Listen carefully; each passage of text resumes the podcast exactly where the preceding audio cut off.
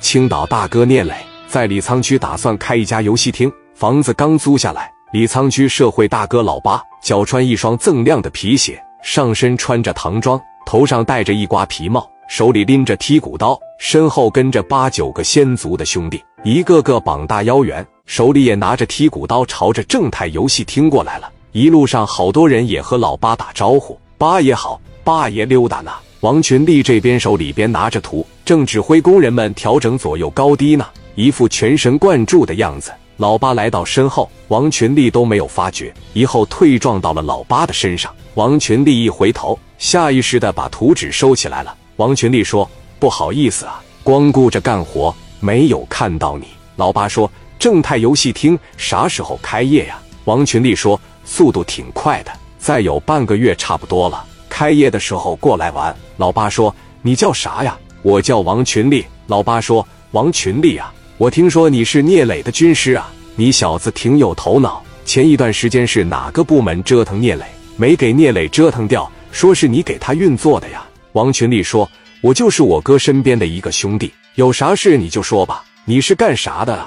老八的后边出来一个兄弟说道：“把你的狗眼给我睁大一点，这是咱八爷，叫八爷。”王群力说：“你占谁便宜呢？”老八说：“嘴呀，不要这么硬，嘴硬啊，真容易挨揍，知道吧？我这么大岁数了，你他妈二十多点小孩叫声八爷，还委屈你了呀？”叫王群力吓了一跳，因为王群力感觉老八身上有股杀气。王群力当时就看出来这小子他妈不太好惹。王群力说：“你是过来找茬了？你要过来找茬，那可不行了。我们就是过来做个生意，也没得罪你们。”你们这是干啥呀？江源听到外面有人吵嚷，跑出来了。一瞅这王群力跟门口七八个人吵了起来。刘丰玉、刘毅当时全过来了。哥仨这边一出来，问群力呀，怎么了？王群力说：“我瞅这哥几个想过来闹事，说什么让我喊声爷爷。”刘毅往前一站，说：“叫你爷爷。”再一看，对方手里边都拿着剔骨刀，你们是干啥的？这不是你们该闹事的地方，知道吧？我瞅你个老家伙，这么大岁数了，怎么地不知死活了？江源也走上前去，说道：“听着了吧，我让你俩滚！”不识相的话，江源带着几个兄弟到车上，把大开山拿了出来，来到老八跟前。江源说：“拿剔骨刀怎么的？就你有啊？比划比划呗！欺负老子！头一天来李沧区，就这么待客啊？”老八说：“你叫啥名字？几个小孩啊？你们都不够段位，知道吗？”把聂磊给我叫来，我有事跟他说。王群力说：“你听我一句劝，磊哥过来，你会死得很惨，兄弟。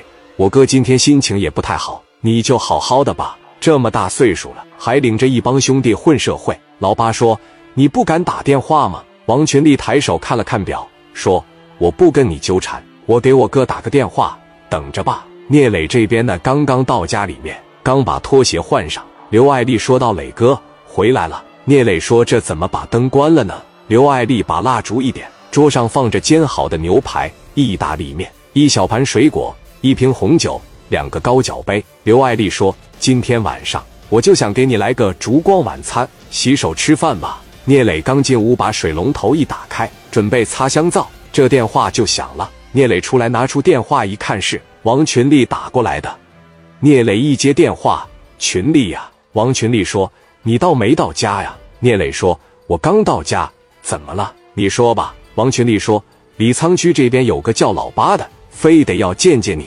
我瞅那意思吧，挺他妈的不好惹。你要不忙，你开车过来溜达一圈。我瞅着非得要见见你，我感觉这人挺难缠的啊。你要是没时间，我就直接揍他了。”聂磊当时一下就想起了王永利给他说的那句话，说道：“你别打，你先别打他。”我们过去看看什么情况。我看他怎么地这么牛逼？他怎么说的呀？王群力说：“他说把这筷子伸到他碗里抢食吃，又怎么地的？反正说的是贼恶心。”领了八九个人，手里边拿着刀。聂磊说：“行，我过去呀。”王群力说：“行，磊哥，那我等你了。”聂磊把手一擦。刘爱丽看着聂磊说：“你要出去呀？”聂磊说：“啊，李沧区那边出了点事，我过去看看。”刘爱丽说。非得现在去呀？今天晚上我肯定不惹事，我也不捣乱。我过去了以后，我就是跟这帮人谈一谈。我告诉他们一声，我聂磊过去做个生意，然后希望各位高抬贵手，还不行吗？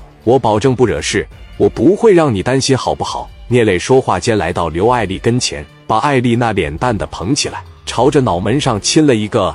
行了吧，最多一个半小时我就回来，你等我一会儿行吧？多理解理解我。刘爱丽说：“我能说不行吗？”聂磊说：“听话，办完这个事儿，我哪也不去，我就在家里边陪着你。